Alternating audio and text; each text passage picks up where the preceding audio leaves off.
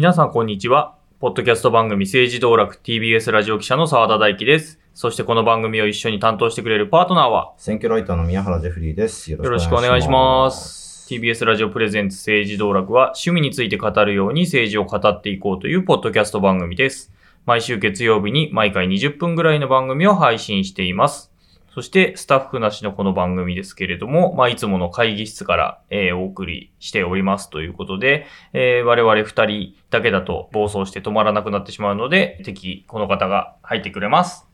はい、TBS ラジオの矢ヶ崎です。よろしくお願いします。はーい。はいということで。ということで、どうですか、最近は？どうですか、最近は？今日収録日が5月の25そうで日すねということで、結構ね、世の中的にはいろんなことが今起きてますけどもね。ですけど、まあ、なんか、いや、僕的にはやっぱ選挙あり、あるのないのっていうのが一番の関心事ですかね。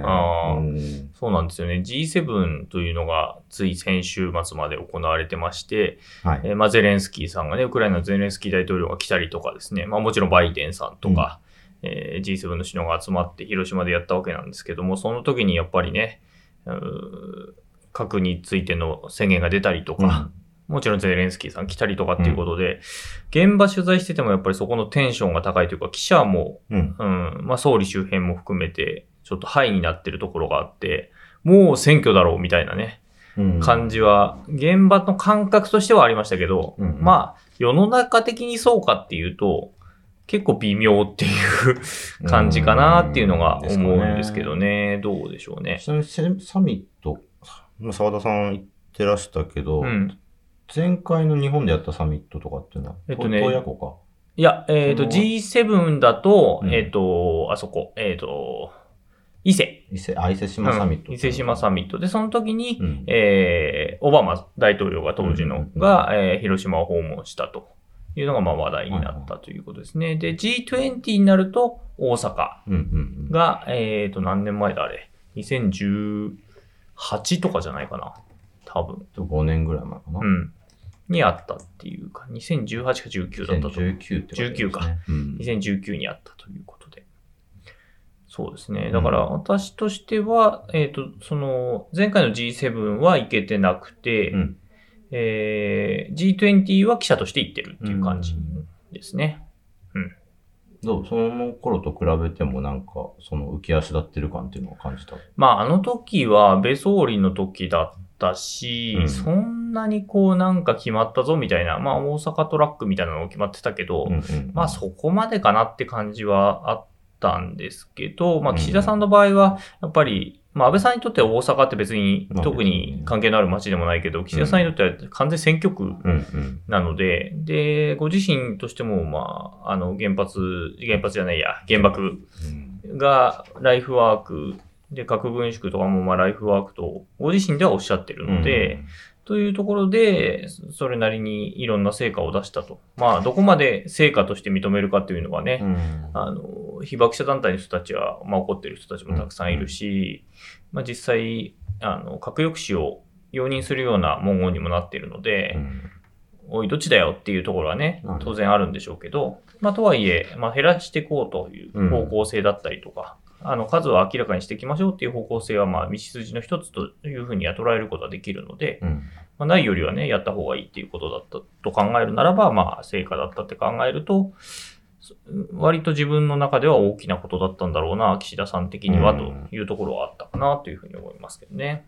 まあ結構、なんか僕は、そうね、報道で見る限りでは結構映えるサミットっていう感じかなっていう気がして、まあうんゼレンスキーさん来たりとか、ああいった形で首脳が並んで平和記念公園で喧嘩してとかっていう、うんまあ絵絵になりやすいとこうんろをすごくいろいろ作ってたかなっていう印象はありましたけどね。まあそうですね。うん。うん確かに本当にそうで、まあ、最後の記者会見も、えー平和記念公園のど真ん中で、うん。えーカメラで抜くと、えー後ろに、岸田さんの背後に、えー原爆ドームが見えるようなうんカメラ割りになってるんですよね。なので、そういう意味でも確かに映えるっていう言い方は正しいかもしれないね。うん。いう感じだったんですけど、じゃあまあ今日はその、まあ、もう G7 の話散々聞いたよと思うかもしれませんが、あまり、あまり伝わってないところの G7 の話をちょろっとしようかなっていうふうに思ってます。はいはい。で、まあ取材なんですけど、その、この手のまあ、国際会議というか、うんの取材なんですけど、まあ、基本的にはすごい何ヶ月か前にうん取材申請というのを当然するんですけど、うんあの、まあ、通常我々国会を取材しているときは国会の記者証というのがあって、まあ、それを持っていれば大体国会の中入れるとう。んすぐ入れるんですね。で、日頃別にそこに詰めてなくても入れるんですけど、この国際、この時の国際会議の時はそうじゃなくて、え今回で言うと、4月の頭ぐらい締め切りで、えー申請をしなきゃいけないうん。ということで、お前の身分は誰じゃと。4月の頭。例えば、もうパスポートだとかも、とか、まあ、身分を証明する公的なもののコピーを送ったりとか、あと会社から、この人はちゃんとうちで働いてる人間ですっていう証明書も一緒に出してもらって。で、もちろん写真も送るしっていう感じで、結構、おしっかり身,、うん身身元を割った状態で申請してないと入れない。だから直前になって、いや、この人追加でっていうことができないんですね。なので、すごく多くの人数を登録して、えーそこから減る分にはいいんだけど、うん、その目いっぱいまで出すと。うんだから、荷物運びで中入るっていう人も、事前に申請しとかなきゃいけないっていう、結構ね、厳しいんですよね。今回は、TBS ラジオからは澤田さんと、と、えっ、と、セッションチームから、うんえっ、と、荻上チキさんと、うんあとは、まあ、そそのディレクターとプロデューサー合わせて3人。うんうん。だ合計5人行ったと。いうことですね。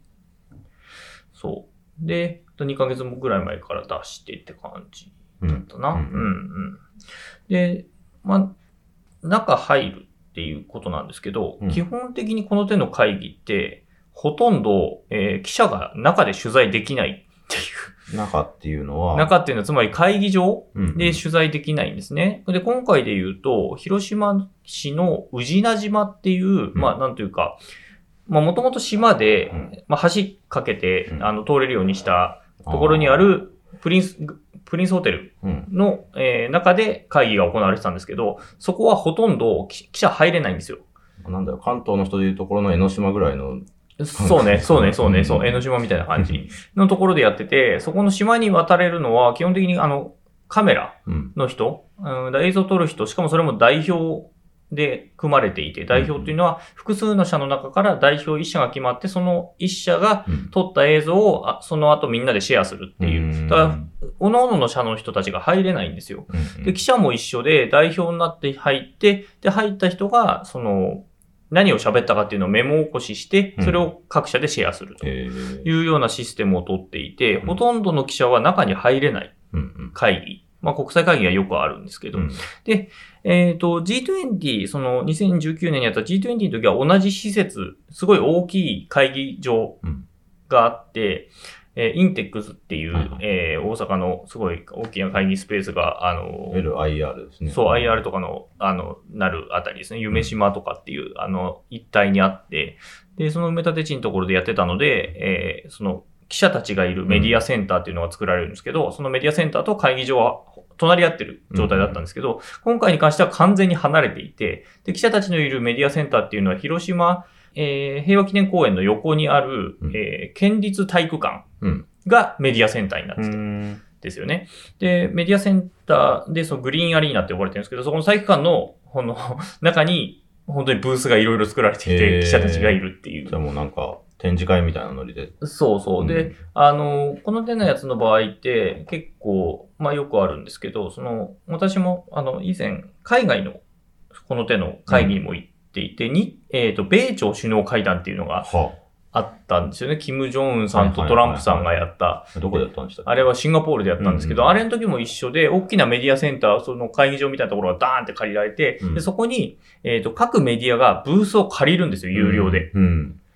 例えば、えーまあ、TBS なら TBS っていうところで借り切って、でその中から放送の技術の、その配線とか全部、モニターとかそういうのをバンバン入れて、うんでそこから放送を出すといへうことがあって、うんでブース借り切って、それは結構、結構な金額がかかる。うんです。ね。で、一方でその、そこの、そこのお金を出せないっていう会社も当然いるので、うん出せない人たちにはフリースペースがダーンってあって、うん。でそのフリースペースはもう自由に使っていいっていう。うんで、大体、えーコンセントと、あとは、ウェブ、あの、Wi-Fi Wi-Fi が飛んでたり、あるいは有線の LAN が出てたりっていうことで使えると。へで、その他に、立ちレポスペースっていうのがあって、うん。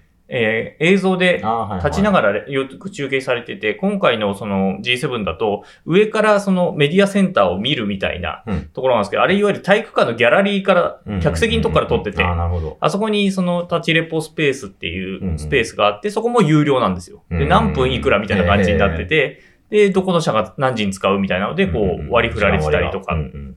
で、立ちレポスペースも有料と無料があって、無料のスペースが外にあるって。それは屋外。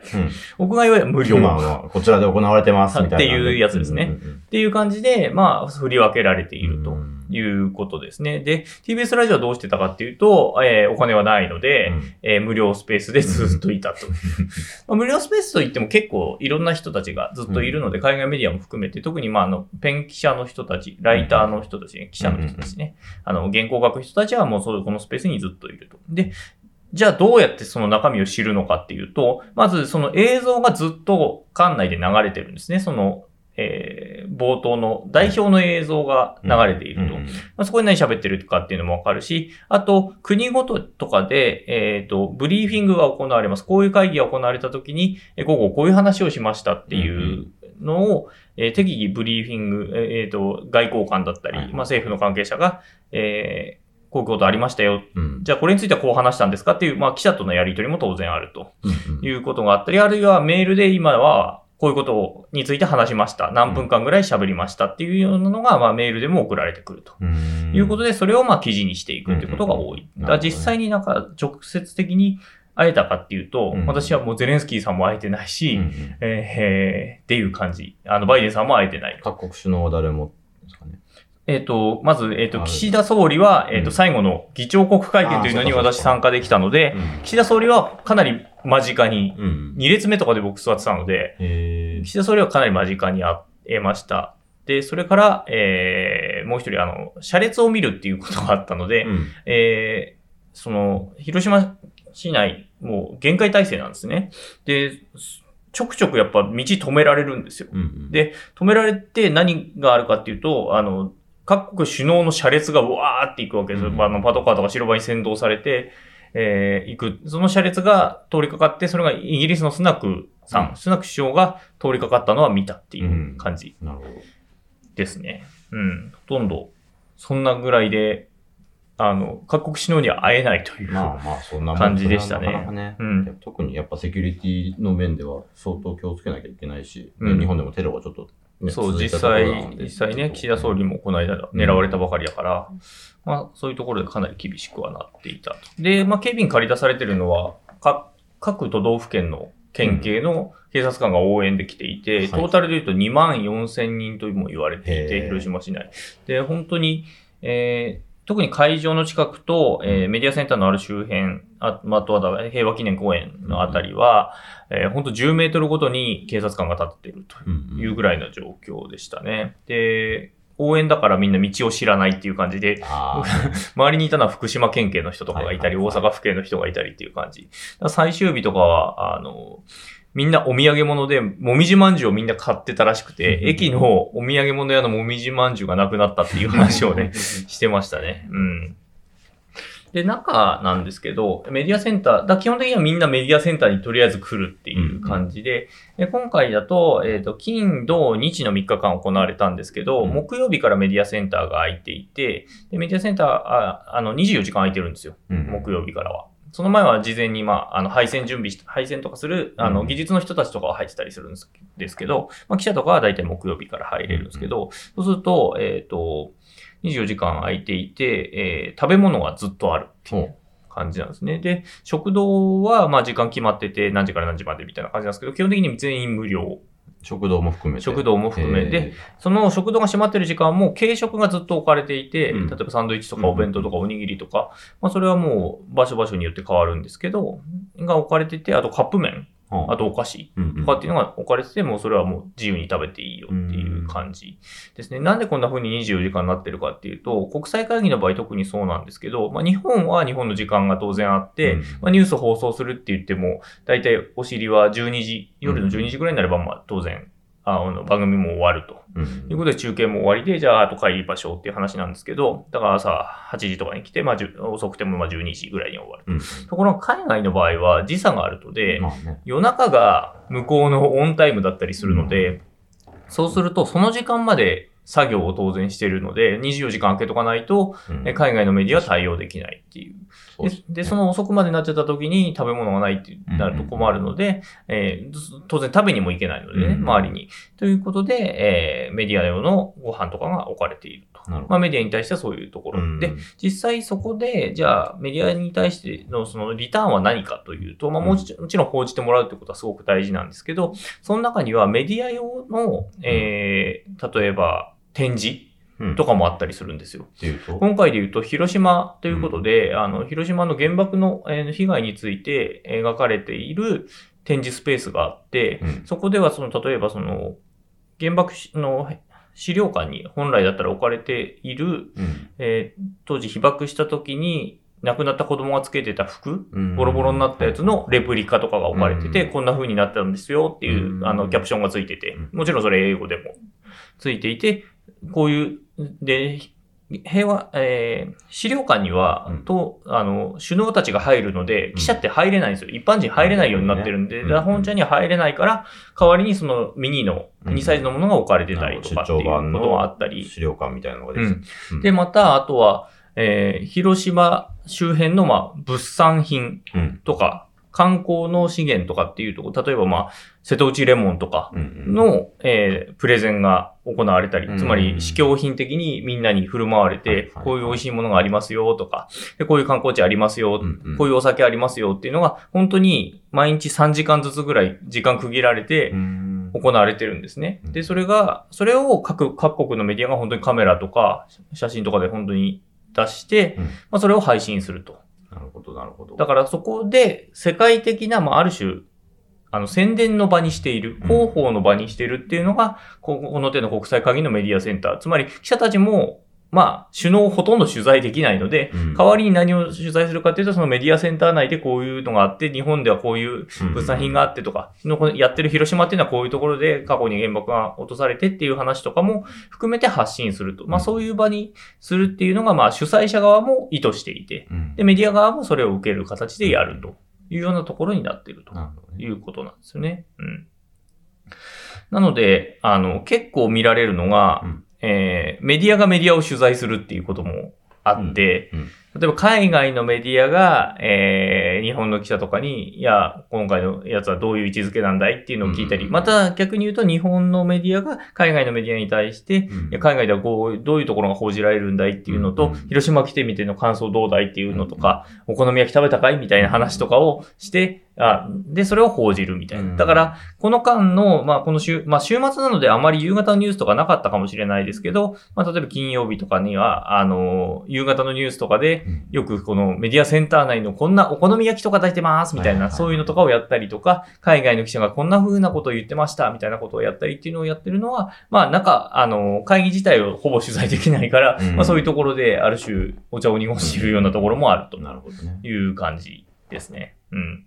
食べ物は、やっぱハラールフードみたいなのもやっぱ別途で用意されてたりとかそうですね。あ、の、ビーガン用の料理が用意されてたりとか、それこそお好み焼きをおたふく、地元のおたふくが毎日、あの、ライブキッチンといって外で焼いてるんですよ。うん、うーん。毎日昼になると。で、それも、えっ、と、豚が入ってるやつと、うんあの、完全ビーガンで、はいはいあの、動物動物系のを使ってないのを出してるのと、うんへー2種類作ってたりとかしてた。うんうんうん大事。うん。なるほど。そうなんですよね。あと街に出るとやっぱりまあ警備が重かったんですけど、うんあの、取材してた他社の記者に聞いたら、空港、その記者はずっと空港を張ってたんですって。うん各国の首脳が来る。で、その時に誰が一番警備が厳しかったかっていう話をしていて、一番厳しかったのはやっぱゼレンスキーさんが来た時が一番厳しかった。そうでしょう。うん。それまでは割と空港の周りって自由に動いてよかったんだけど、うんゼレンスキーさんの時だけはもう、絶対入るなって言われて、うんでもさすがにそれはもう、あの、ダメだろうっていう話になって交渉した結果、一箇所にまとまって取材するっていうことで、うん。折り合いをつけたぐらい、まあメディアの側も規制されたっうんていう感じ。その次がバイエうん。ンさん。で、一番軽かったのは岸田さんだった。軽かったっていう。警備がね。まあまあまあうん。っていうふうに言ってたかなっていうのを。うん。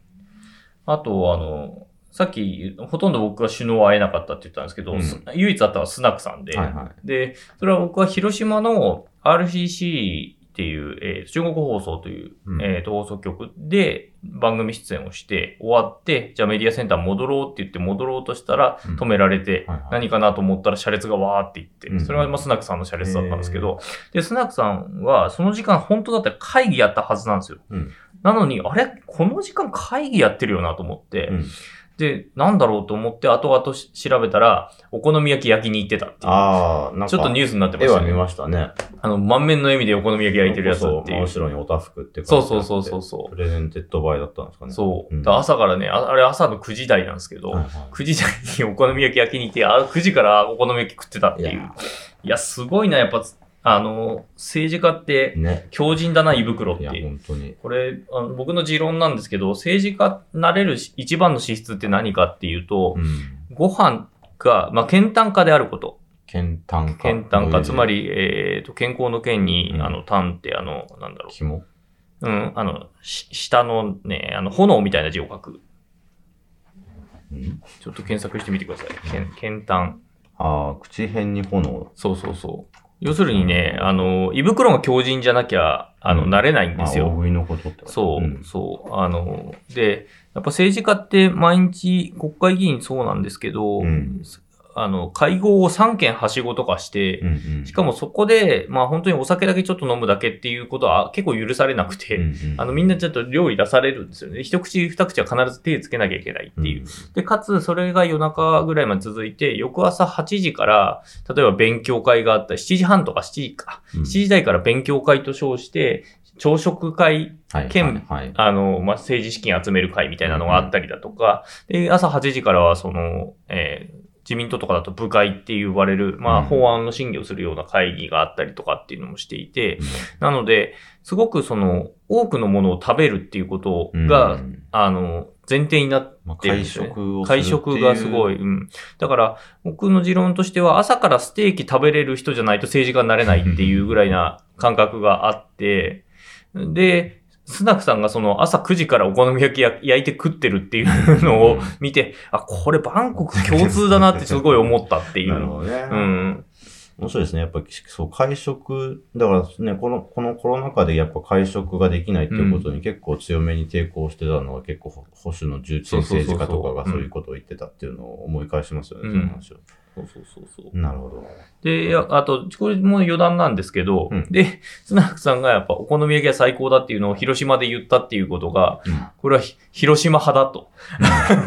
いうことで、お好み焼き業界的には、これは大阪派か広島派かっていう話になって、こうスナック広島に傾いたぞっていうことで、ちょっとあの、ネット上では結構話題になってたっていう、大ね。阪サミットの時はまだいなかったからね。そうそうそうそう、スナックさんまだなってなかったからね。だからこれ何でしたっけ？僕もなんかよく聞きがするんだけど、何？広島焼きと大阪焼きどう違うんでしたっけ？あの、広広島、まあ、広島焼きって言い方も怒られる。お好みは一つしかないっていうことなんだけど、まあ広島のお好み焼きは、えっ、と、生地、薄い生地の上に、あの、えっ、と、多くのキャベツうんうん。と、あと、焼きそばの麺を乗せて、はいはいはい。えーあの、ジューって、あの、圧縮して作ったやつ。うんで、大阪のは基本的にあの、混ぜ、混ぜ、ま混ぜた状態で焼くってはいう形ですね。なるほど。うん。ということで、広島派じゃねえかというね、話題になったっていうのが。今回のはい。G7 で一番大きな、一番大きなって言ったらこれね、大きな トピックになったとこともありましたね。はいうんで質問なんですけど、はい。このお金はどこが出してこういう例えば食べ物を用意するとか会場を、まあ、お大元借りるとかそのお金の出所はどこなんですか？はい。これは、あの、基本的には税金でうす。んだから政府がおよ毎年予算を立てて、多分内閣府と外務省とか、うんそこら辺だと思いますけど、まあ、そこで立てると。うんで、中で、例えば広島県が転除するっていうことがあれば、それは広島県が広島県の予算としてやるということですね。うん、で、警察官も当然、えーで、警察官に関しては、ただ、各都道府県警察が、えーは、都道府県の予算になっているので、まあ、そこら辺がちょっと、国庫という形でせ国の予算を使ってそれを割り振っているっていう可能性もあるんですけど、うん。まあ、基本的にはまあ税金で行われている。まあそれが県のものになるのか、国のものになるのかっていう違いはあるけれど、基本的には税金で行われるということですね。うん。でこれはもう予算立てされているやつなので、うん。っていうことですね。なるほど。で、これ利益供与っていう話がね、まあよく言われている、うんまあ記者に対してね。まあうんサンドイッチで利益供与って言われてもね。そうそうそうそ違う。で、まあ、みんな各、各国のこの手のやつのメディア、まあ各国のメディアみんな、大体こういうものと思ってやっているっていうことですね。もちろん批判することは批判するしっていう感じですかね。うん。そうなんですか？なんかちょっと買い物行ったりとかできる場所ではなかったんですね、そいや。街中は街中だから、うん行けるは行けるんだけど、うん結局、そのメディアセンターに入るまでに、一回手荷物検査入るんですよね。だから、ちょっとしたその買い物、コンビニに買いに行くみたいな感覚はほぼない。うんで、食べ物とかに関してはもうほぼあるので、飲み物、うん食べ物に関しては。で、夜に至ってはお酒も出たりもするので、地元のお酒だったりビールだったりっていうのがあるから、まあそんなに、そこだけである意味完結してしまううん感じはある。で、うんさっき、あの、そうだ、言ったんだけど、体育館なので、うん。えっと、食堂どうしてたのかっていうと、うん食堂はプールの上に板張って、へそこが食堂になってたす。げえ。なんだろう、この、この部屋、空間なんだろうそう、この空間なんだろうと思ったら、後で聞いたらこれプールだっていう、もう本当かよっていう。もう一個の部屋はトレーニングルームみたいなところが、やっぱり、あの、うんうん。えー、なってたっていうことでしたね。なるほどね。うん。うん。あとは、そうだ、あの、この政治道楽、沢田さん一人喋りの回でも、あの、NGO の人たちとかのあそうそうそう話がそうをね、アアップしてくれてましたけど、あの、あの感じとかはどうですか？そうなんですよね。あの、基本的にその国際会議なので、うん。えーいろんなセクターの人たちが本当は関わっていて、うん。例えばビジネス界の人だったりとか、えーまあ女性の権利拡大をする人たち、まあこの人はダブルセブンって言ってたりとか、ビジネス界は B7 って言ったりとかっていうことで、まあなんとかセブンっていうのが結構ついてて、えっ、と、しえっ、と、シンクタンクが T7 だったかな。で、うん S7 がその、科学、サイエンス。とかっていうので、それぞれが、それぞれに、えー総理に対して、事前にこういうところを要望として盛り込んでくださいね。首脳宣言に盛り込んでくださいね。こういうこと今大事になってますから、そこについてちゃんと話し合って盛り込んでくださいね。っていうのを事前に渡しているんです。それロビーしてるんですね。で、それで、今回に関しても、えー C7、うん。シビル7、はい。市民、シビル、つまり市民。うん。の、つまり NGO とか NPO とかの人たちが、えー活動をしてたんだけれども、うん前のその G20 とかはそうだったと思うんですけど、中にブースがあったんですよ。うん。ところが今回は、そのメディアセンターの中にブースが設けられてなくて、うん。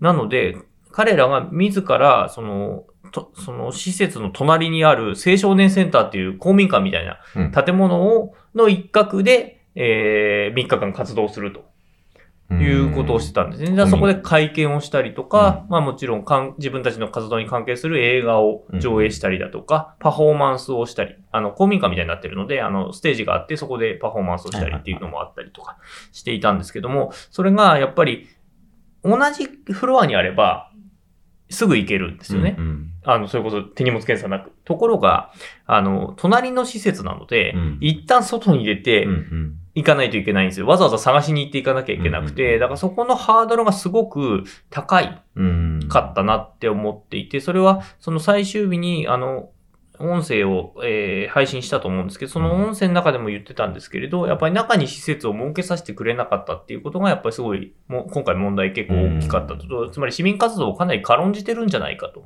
いうふうな批判が出ていたですね。でもそれは本当にそういうように感じたというか、うん。やっぱり会見とか出てても、本当に 記者5人ぐらいしかいないとかあったので、もったいないというか、だって取材はね、あんまりできないっていうことは分かってて、むしろそういうのがあれば、うんそっちを取材してそこをレポートするってことだってできたはずなのに、プレスセンターにそうんの、そういう人たちが、その公民館側でそういうことをやってるっていう情報は流れてた。えーっとですね、。本人たちは入ってこれるんですよ。うん。なので、本人たちが本当にプレスセンターで、あの、チラシを配るみたいなな感じで配ってたっていう感じですね。あと僕とかは事前に、あの、当事者の人たちとやり取りをしてたから、うんまあメールでこういう日程でこういうことありますよっていうことは聞いてたから、うんじゃあこことここピンポイントで行こうっていう感じで取材したりはしてたんですけど、うんあの、多くの人は知らないので、まあね。うん。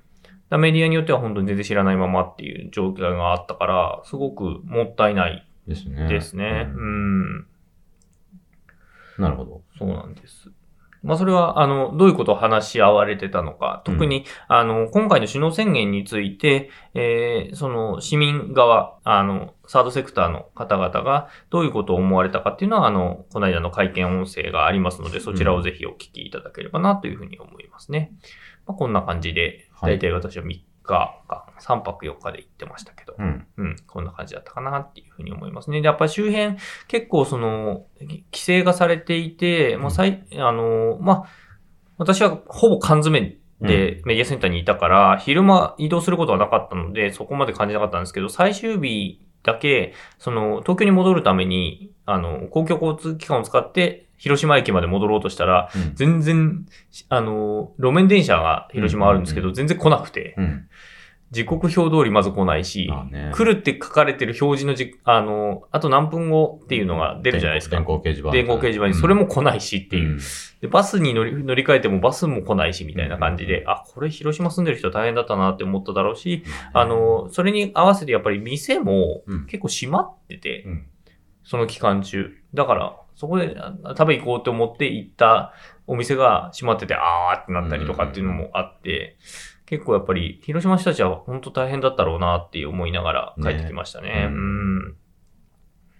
まあね、僕そう、まあ東京でオリンピックあったら結構大変だったんだろうな、なんてことは、あの、まあ、あーオリンピックありましたけどフルフルでねフルフルでやってたらねココロナでうんみんな自粛してる、ステイホームじゃない時にそんな感じだったらきっとそうだったんだろうなとは思ううんんですけど、うん。なるほど。な感じですかね。はい、な感じですか。うん。ということで、うん。じゃあ、あ、そうだ。そうだ。ここでもう一つ、うん。大事なお知らせ。大事なお知らせがあったんですよ。皆さはい。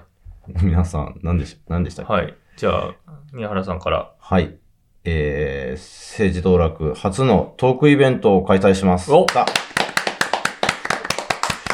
はい、えーっと、6月25日日曜日に、えー、代々木にあります、あ、トーククラブウーファーという、まあ、トークライブハウスですね。こちらで、えー、行います。えー、25日日曜日のお昼12時会場、13時開演。うん。出演は、えー、TBS ラジオ記者の澤田大樹さん。はい。選挙ライターの宮原ジェフリーさん。よっはい。えー、と、えー、矢ヶ崎さんがはい。来てくれます。はい。で、お話しします。えー、まあ、料金とかね、正式なタイトルとかは未定ですが、えー、ただ配信はありでやろうと思ってるので、あの、近くにお住まいでない方も、えー、ぜひご覧いただけたらなと思います。アーカイブもある。アーカイブも、えっ、と、まあ、決まった期間あると思います。はいちょっとまた具体的なことは決まり次第ね、また、あの、配信でお知らせしたいと思いますので、はいぜひ、えー、チェックしてください。こんな感じで。はいでまあちょっとね、内容についても、ちょっと具体的に固まり次第、そう、お知らせしたい。この番組、あの、お得意のおいおいという。おいおいはい。というやつですね。まあちょっと今、今日の今日一番ホットイトピックになってるあのこととかを話せればなとも思いますし、まあもちろんあの参加してくださった皆さんからとやり取りをしながらね、うんねっていうこともできればなと思いますし。メールとかいただければ。うん。はい。はい。あと、それぞれ我々著書があるので、お持ちでない方はぜひその機会にっていう場でも。売れる分あるかな。まあいいや、ちょっはいと在庫は用意しておきましょう。はいはい。ということで、じゃあ今日はこの辺ですかね。はいはい。政治道楽では皆さんの感想をお待ちしております。ツイッターではハッシュタグ、カタカナで政治道楽でつぶやいてください。それからメッセージも募集しております。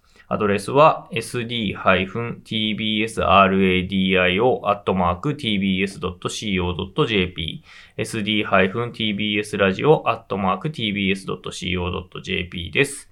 えー政治道楽、今回はこの辺で、ここまでのお相手は TBS ラジオ記者の澤田大樹と、選挙ライターの宮原ジェフリーと、TBS ラジオ矢ヶ崎でした。じゃあ、さよなら。さよなら。スカルプ D プレゼンツ川島明の寝言。毎週ゲストの芸人とたっぷりトークをしたりいろんな企画をやります。そらしど本坊と向井の近況を戦わせるコーナーもあります。向井意気込みをどうぞ。負けないぞ！放送から半年間はポッドキャストでも配信中。ぜひ聞いてください。うん